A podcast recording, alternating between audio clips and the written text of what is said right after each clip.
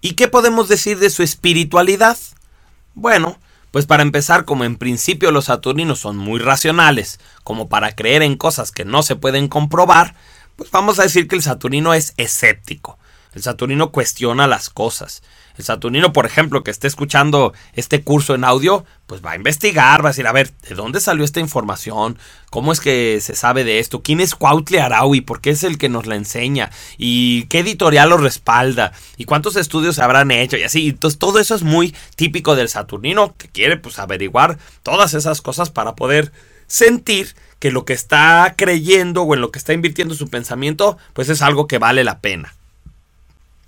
Si son religiosos, porque normalmente no lo son, como son muy analíticos, pues tienden a, a, incluso declararse, por ejemplo, ateos. Dicen, yo soy ateo, pero no se refieren a que no crean en Dios o que la vida tenga alguna razón de ser, sino se refieren a que son arreligiosos. O sea, no, la religión no es algo que los convenza mucho, eh, piensan que que no tiene sentido hablar o estudiar un tema que no se puede elaborar porque pues no podemos simplemente ver a Dios y preguntarle las cosas.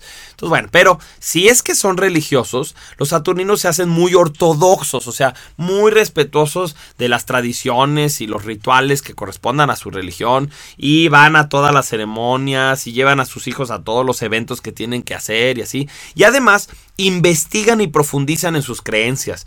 Por ejemplo, si son católicos, pues le preguntan al sacerdote, oiga, ¿y, qué versión de la Biblia usted usa? ¿Y por qué? ¿Por qué es esa la que se recomienda? ¿Quién escribió las otras? ¿O, en qué son distintas? ¿Y, y por qué mm, hay evangelios apócrifos? ¿Cómo es que hay evangelios que ya no están en la Biblia y antes sí están? Y así, ¿no? Entonces el típico saturnino pues va a investigar. Y esa es la manera en que él siente que está siguiendo con su tradición o con su religión su verdadera espiritualidad. O sea, la verdad es que en el fondo el Saturnino, más allá de ser religioso o no, su verdadera espiritualidad la siente en la rectitud y justicia de su ser y de su vida.